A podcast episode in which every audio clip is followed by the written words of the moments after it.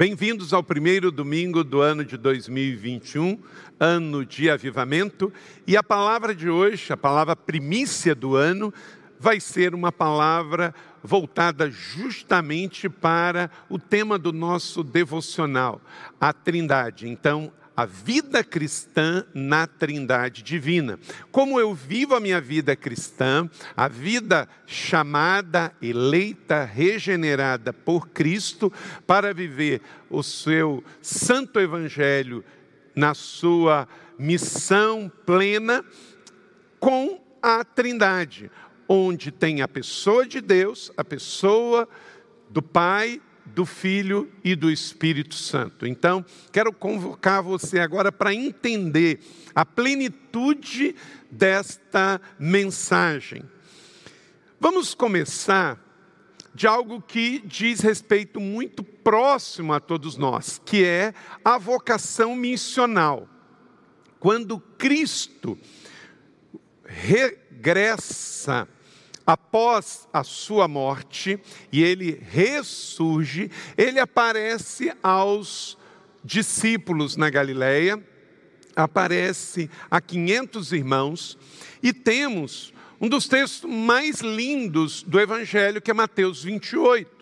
E em Mateus 28, nós vemos que o envio, ele é na pessoa da Trindade capítulo 19, capítulo 28, versos 19 e 20, temos esta missão vocacional. Não é a palavra de sugestão, não é a grande sugestão, mas é a grande comissão de Jesus para nós. Portanto, vão, é uma ordem, é uma determinação de Cristo. Façam discípulos de todas as nações, batizando-os.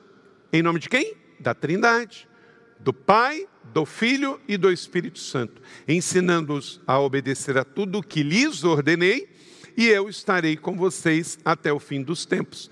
Então, quem obedece, entra debaixo desta promessa de cobertura da presença e do poder de Deus por onde formos. Então, veja bem, este é um lindo mistério que podemos entender à luz da palavra de Deus, que é esse Deus que é uno, adoramos só um Deus, não temos vários deuses, não adoramos vários deuses, mas se apresenta em três diferentes pessoas que têm personalidades próprias, mas têm atuações diferentes.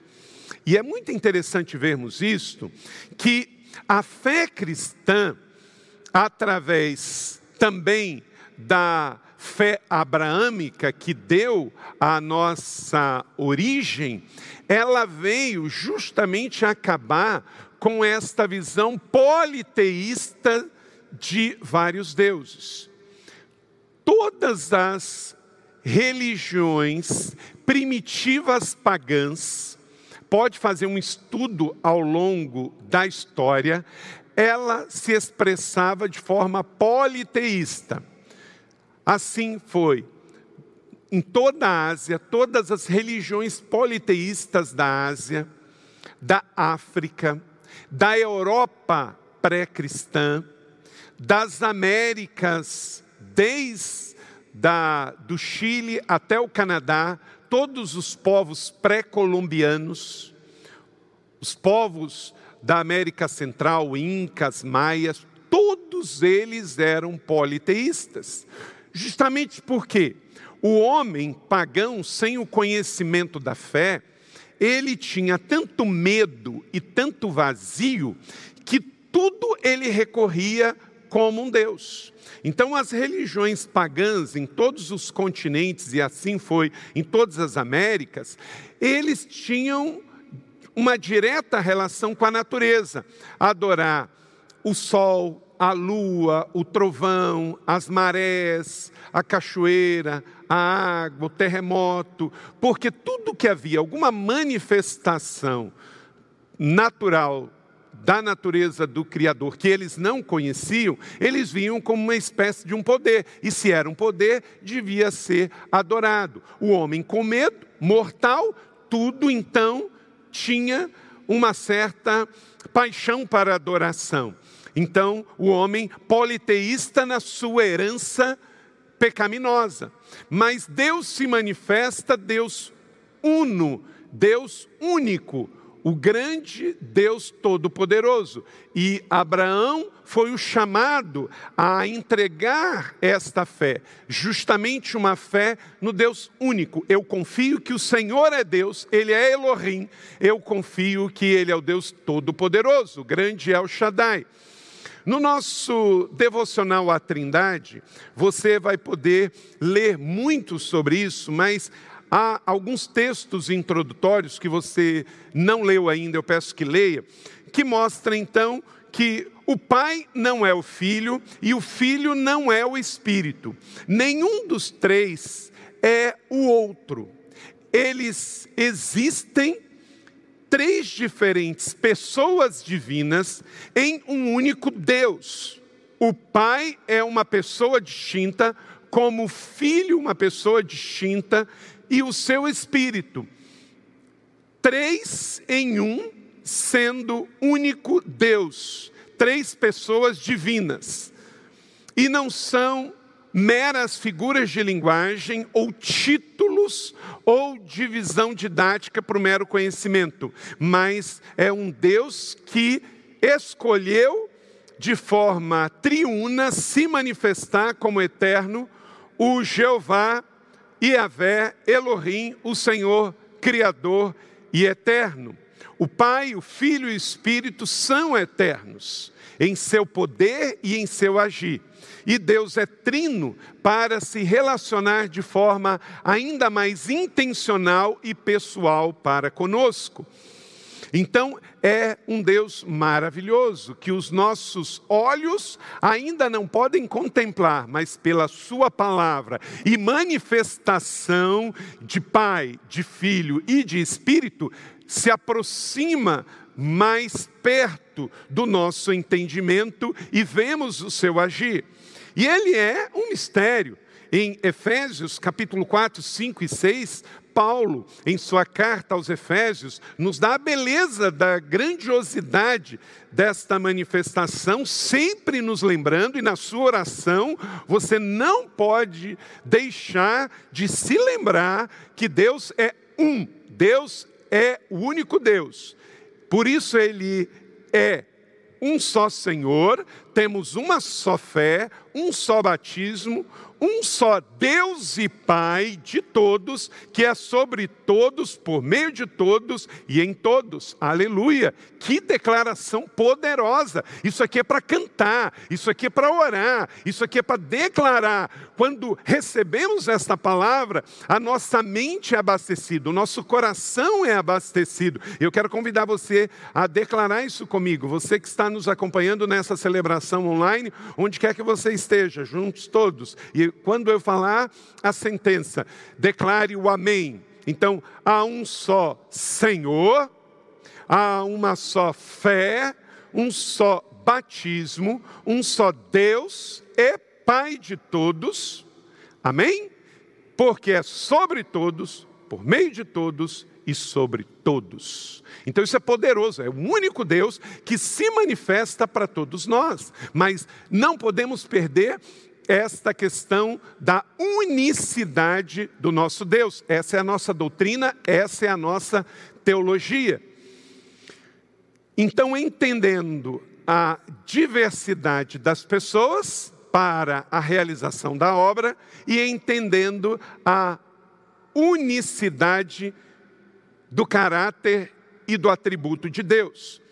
E Agostinho de Pona, um dos pais da igreja, um dos que deixou um grande legado sobre o entendimento da doutrina da Trindade, ele coloca de forma muito coloquial que o pai é apenas o pai do filho, o filho apenas o filho do pai. E o espírito, entretanto, é o espírito tanto do pai quanto do filho, unindo-se num vínculo de amor, o amor ágape, o amor de Deus.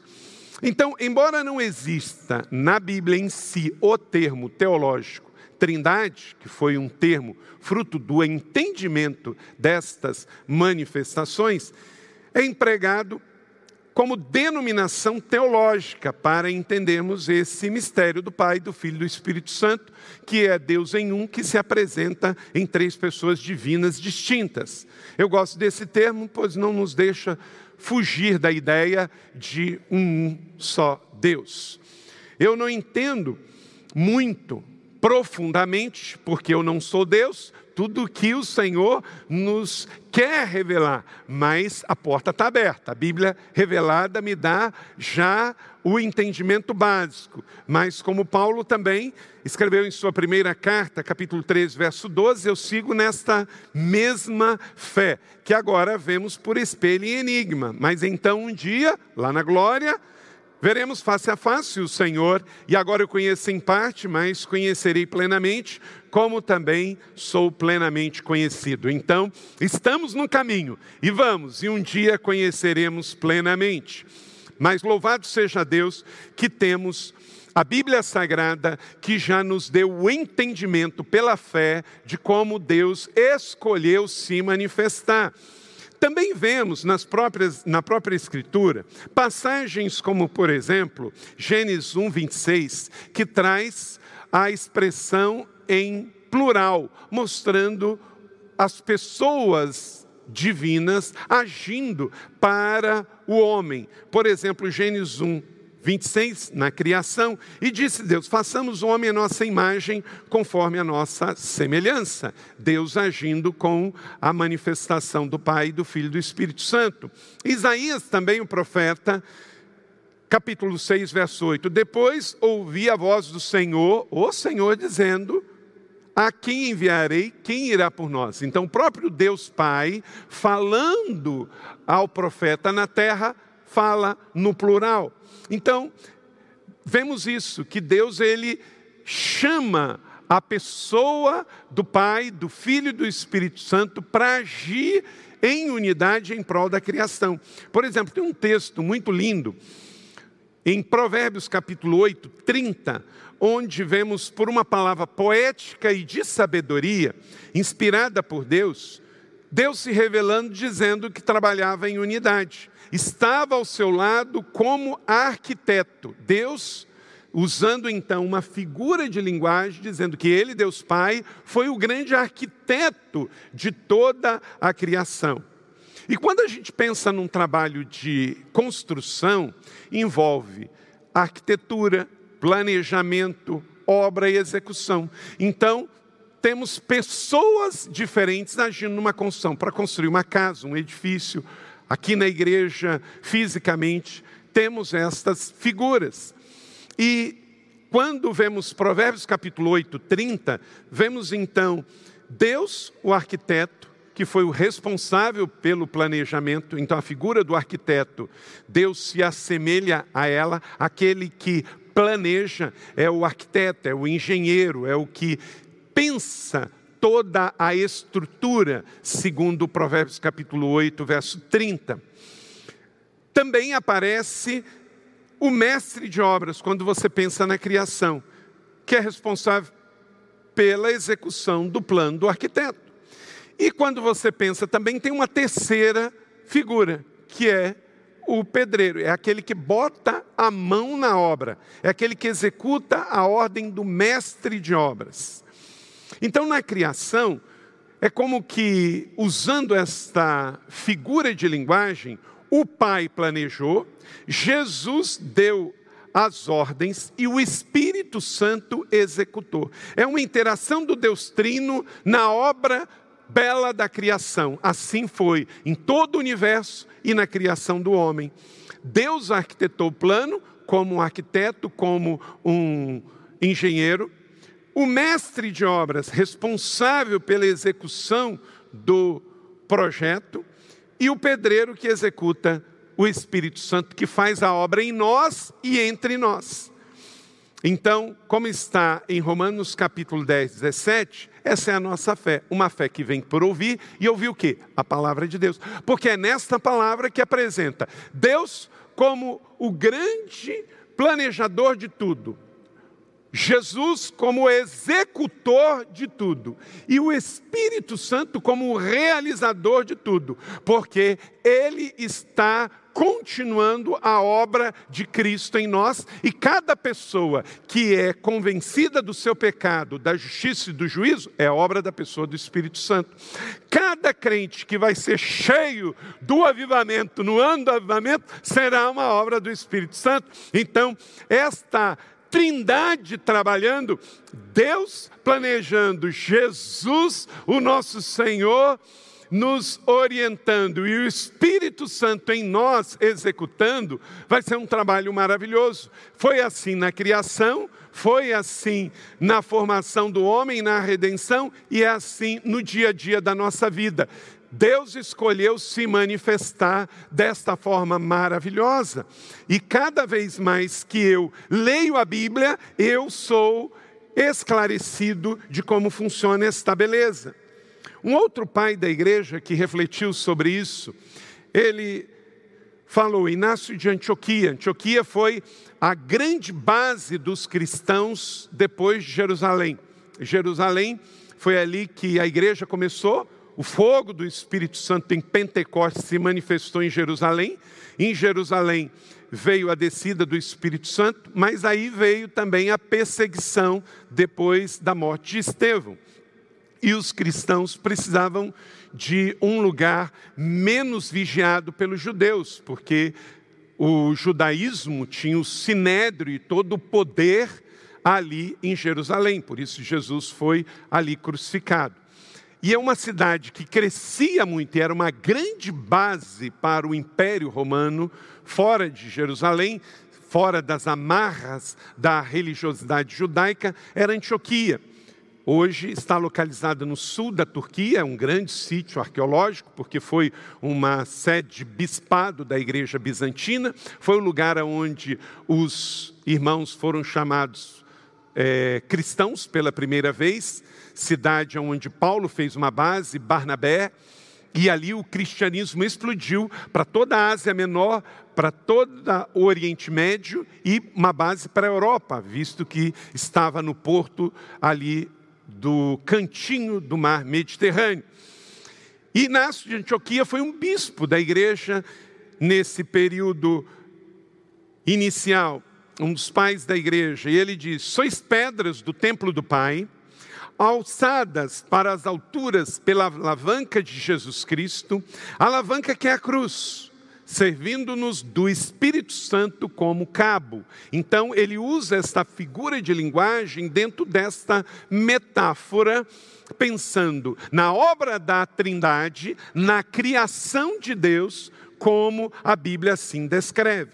Gostaria de chamar a sua atenção, porque é muito importante que todos nós, nesse ano de avivamento, pensemos na pessoa da Trindade como sendo algo que realmente acompanha toda a evolução da revelação de Deus no mundo, não só na criação, começou na criação, mas se estende até os nossos dias na era da igreja, porque não podemos pensar numa igreja saudável com doutrina ruim. Temos que entender as Escrituras e a interação da Trindade divina nesse vínculo de fé maravilhoso. Então, a primeira coisa é que vemos a interação da Trindade na criação do homem. Tudo começa com a criação do homem. Como eu falei em Provérbios 8, 30 e 31, destacando esse texto. Eu estava ao seu lado e ele era o seu arquiteto, e dia a dia eu era o seu prazer e me alegrava continuamente com a sua presença. Olha que coisa linda! Deus também, nessa linguagem poética que Salomão, inspirado por Deus, escolhe para trazer esse texto para nós, o homem e Deus Criador, eles brincavam. Eu me alegrava com o mundo que ele criou e a humanidade me dava alegria. Certamente que uma palavra antes da queda. E olha que coisa interessante. Eu estava conversando aqui também com o querido pastor Paulo César, e ele me falou que quando eu pregava aqui no primeiro culto das nove, esse texto falou tremendamente com ele, porque ele pensava muito sobre isso, de que um dos textos que Deus fala que esse Deus escolheu o nosso mundo e o homem para se relacionar nele, então com isso, aqueles que acreditam que não existe vidas em outros planetas, como eu também não acredito, tem nesse texto aqui, inclusive, uma ponte muito clara da exclusividade de Deus e o homem em nosso planeta Terra. Veja bem, me alegrava com o mundo que ele criou e a humanidade me dava alegria. Numa outra tradução, na Bíblia Almeida diz um mundo habitável. Quer dizer, tem outros planetas, nós sabemos disso, outros sistemas solares, mas Deus te ama tanto que ele fez um planeta para habitar nele com o homem. Então, Deus, o soberano, o eterno, eterno, o maravilhoso, criou o universo, mas criou o homem. E para se relacionar com o homem, escolheu um planeta que nós chamamos Terra. E Deus veio habitar nele. Primeiro, como Deus Pai, aprendemos isso na fé abraâmica, mas também como Deus Filho, porque Deus visitou o nosso mundo em Jesus, Emanuel, Deus conosco.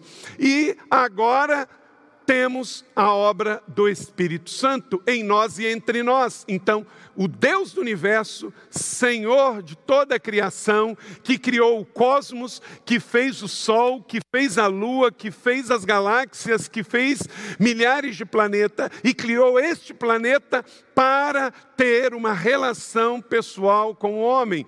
Leia aí um pouco mais e medite nesse texto de Provérbios, capítulo de número 8 verso de número 29 e 30. Que coisa maravilhosa! Verso 30 e 31. A criação do homem tem o alvo do relacionamento de amor para com o ser humano. E ele envolve o Pai, o Filho e o Espírito Santo. E escolhe habitar conosco neste planeta. Aleluia.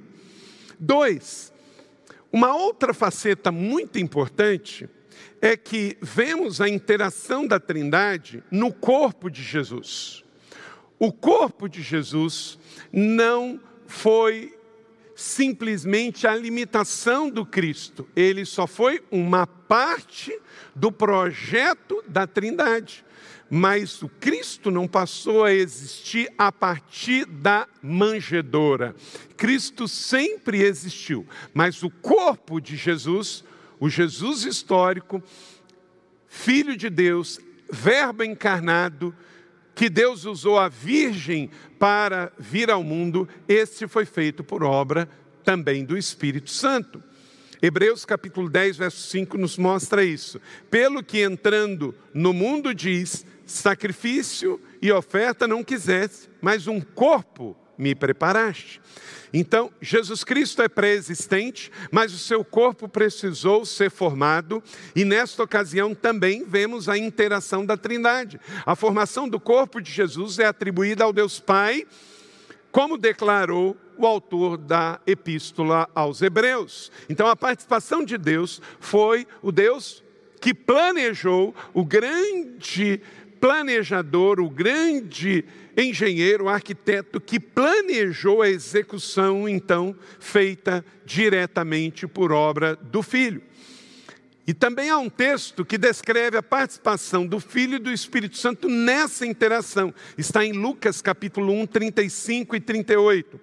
Respondeu o anjo: Olha só, virá sobre ti o Espírito Santo, então o Espírito Santo vem sobre Maria Agora, quem entra em cena? O poder do Altíssimo, aí vem o poder do Altíssimo sobre Maria, quer dizer, a obra do corpo de Jesus é obra do Espírito e é obra de Deus Pai. Por isso, o que há de nascer será chamado santo. Por quê? Porque quem criou foi santo. Filho de Deus. Disse então Maria: eu sou serva do Senhor, cumpra-se em mim segundo a tua palavra. E o anjo ausentou-se dela. E por isso não existe o dogma mater dei, porque Maria não é mãe de Deus, Maria é mãe de Jesus, o Jesus histórico, que o seu corpo corpo de homem foi feito por obra, diz o texto, do Espírito Santo e do poder do Altíssimo. Quer dizer, Deus Pai, Deus Filho, forma no ventre de Maria Jesus, o Cristo, que viria a nascer. Então, obra do Espírito Santo, obra de Deus Pai. E esta harmonia maravilhosa é a manifestação da Trindade. Terceiro, então, vemos o poder da Trindade, a manifestação da Trindade na criação do universo, na criação do homem. Vemos também na beleza da criação do corpo de Cristo e no ministério da igreja. Que coisa maravilhosa! No que diz respeito ao agir de Deus na igreja, vemos muitas interações da Trindade. Uma delas está em 1 Coríntios capítulo 12, 4, 6. Ora, há diversidade de dons, mas o Espírito é o mesmo. Então não é outro Espírito. Inclusive, para o povo de Deus, na terra só há o Espírito Santo. E há diversidade de ministérios, mas o Senhor é o mesmo. Há diversidade de operações, mas é Deus que opera tudo em todos. Então, a Trindade é uma doutrina revelada nas Escrituras, mas essa mesma Escritura, em todo o tempo, afirma que Deus é uno. Deus é um Deus triuno. Uno, porque é Deus em poder, Deus em sua essência, único e é também um Deus que se apresenta. Então, nesse texto em 1 Coríntios 12, 4 a 6, está tudo isso falando aqui da diversidade dos dons, mas um só Espírito, da diversidade dos ministérios, mas um só Senhor, porque mostra a unicidade de Deus através da igreja. Então, o ministério da igreja é tão importante. Por isso, eu faço parte da igreja, porque a igreja não é uma pessoa da Trindade, mas é um lugar de manifestação do Deus Trino. Deus é um só, mas por ele ser Senhor, tem muitos ministérios. O Espírito Santo é um só mas tem muitos dons, muitos carismas diferentes, porque todos eles edificam o corpo de Cristo, que é a igreja, e realizam o ministério de Cristo na terra. Isso é maravilhoso, é poderoso, e por isso amamos a igreja. A igreja é o corpo de Cristo, e Cristo nela está, e o seu Espírito Santo está agindo na unidade da Trindade. Quarto, temos uma outra manifestação da Trindade, a obra da redenção. Em 2 Timóteo capítulo 1, 9 e 10, a Trindade atua na salvação também, na obra de redenção da humanidade. Olha só, que nos salvou e nos chamou para uma santa vocação, não em virtude das nossas obras, mas por causa da sua própria determinação e graça. Esta graça nos foi dada em Cristo Jesus desde os tempos eternos. Veja bem, Cristo não passou a existir na manjedoura, mas desde os tempos eternos. Sendo agora revelada pela manifestação do nosso Salvador, Cristo Jesus, ele tornou inoperante a morte e trouxe à luz a vida e imortalidade por meio do Evangelho. Aleluia. Então, o Pai nos elegeu nele antes da fundação do, do mundo, para um plano maior, que é a obra da redenção. No amor do Pai, traçou um plano, tendo como alvo eu e você. Começou no próprio coração de Deus, na eternidade, e a cruz foi o um meio. Não, Deus não começou a amar o homem na cruz. A cruz foi a promessa da redenção. Houve cruz, houve sangue, derramamento de um sangue inocente, para que eu e você pudéssemos ter a redenção. Então, nesse texto acima, Paulo diz a Timóteo que nos salvou segundo o seu próprio propósito, graça, antes dos tempos eternos. E a salvação chegou para nós por meio da cruz, a manifestação do Filho ao mundo.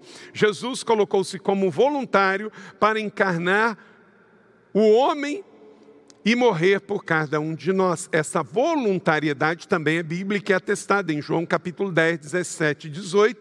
Paulo afirma que, segundo o Mestre bendito, deu-se a si mesmo por nós. Então, na Trindade, o Filho se manifesta ao Pai se voluntariando para vir ao nosso mundo fazer a obra da redenção. A parte de Jesus, ela se resume em encarnação, morte, ressurreição, ascensão, sacerdócio de intercessão. Por isso que também este ministério foi dado a Cristo. Em Hebreus capítulo 7, 25, portanto, ele é capaz de salvar definitivamente aqueles que, por meio dele, aproximaram-se de Deus, pois vive sempre para interceder por eles. Então, a obra da redenção é obra da Trindade. O Pai planejou a redenção, o Filho pagou o preço e o Espírito Santo fez, então, a obra de convencer o homem do seu pecado, da justiça e do juízo três em um, trabalhando por mim e por você. A obra da redenção é completa através da manifestação da Trindade. O Pai planejou, o Filho se sacrificou e o Espírito Santo intercedeu e nos convenceu. E por último, entendemos também o ministério do Espírito Santo. E isso é fundamental, querida igreja, no ano de 2021, já estamos no ano do avivamento.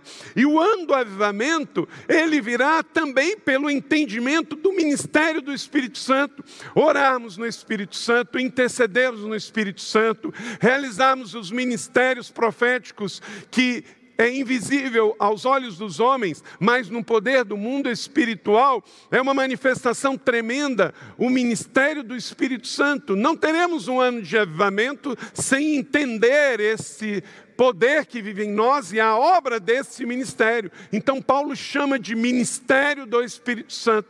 Seja bem-vindo, Espírito Santo, em nosso meio.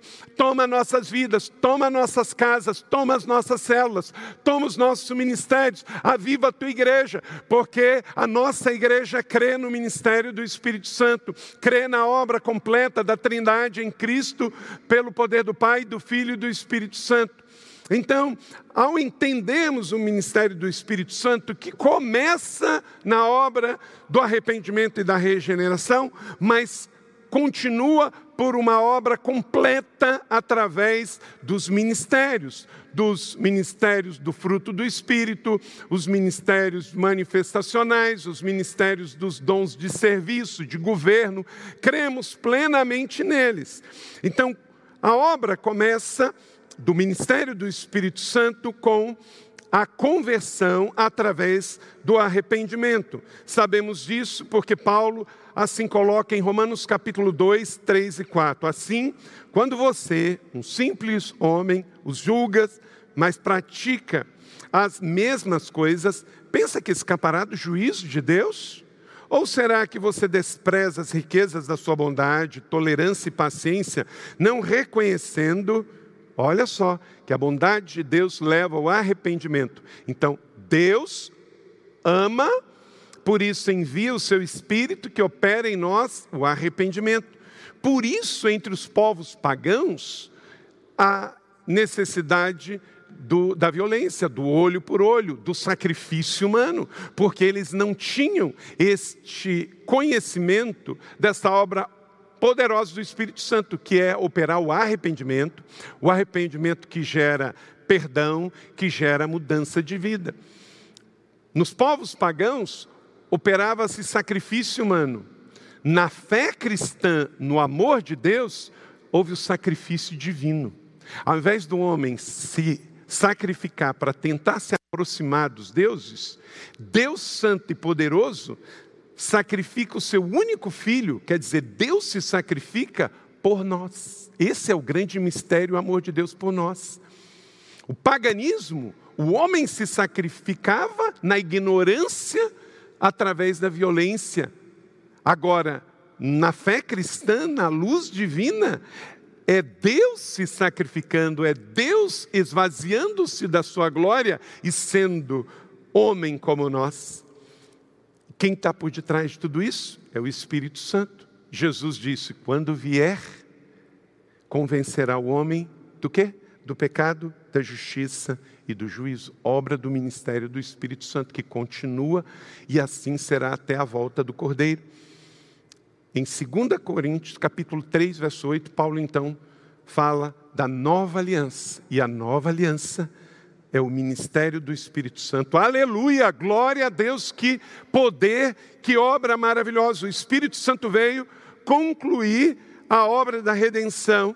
Deus está em nós. Então, sem o Espírito de Deus no agir em nós e entre nós não há salvação, porque o homem não pode chegar a esse conhecimento por si mesmo, é obra do Espírito Santo. Por isso, sempre falo que não se edifica uma igreja saudável com doutrina errada ou incompleta. Resumindo, Deus é o Pai, autor da salvação, que é executada pelo Filho e aplicada pelo Espírito Santo. Obra da Trindade pela redenção do homem. E Ele é a palavra.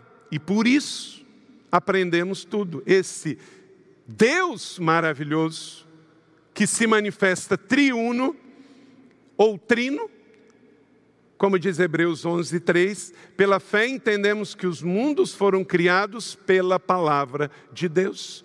Eu estava lendo que muitos jovens do norte da Europa não estão mais crendo que a Bíblia é a palavra de Deus e que Deus criou o mundo. Por quê?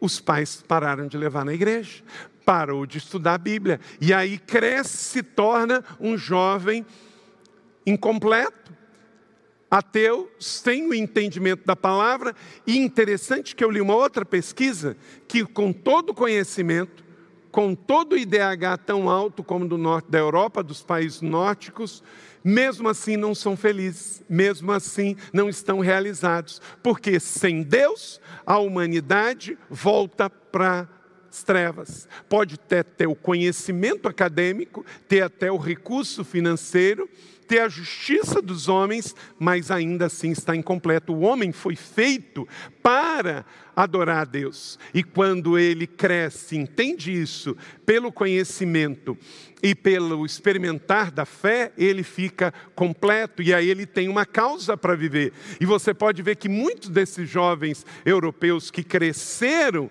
com essa ausência da fé, ficou uma lacuna e aí não querem mais ter filhos, não querem constituir família e por isso tem a infelicidade, porque a vida está incompleta, sem uma causa para viver.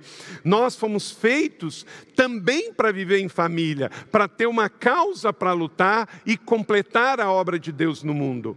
Deus não faz nada sem propósito. Então, pela fé, nós entendemos que os mundos foram criados, os planetas e tudo que Deus fez. A nossa fé é racional, é inteligente, é proposital, funcional, ela é uma uma fé vitoriosa em Cristo.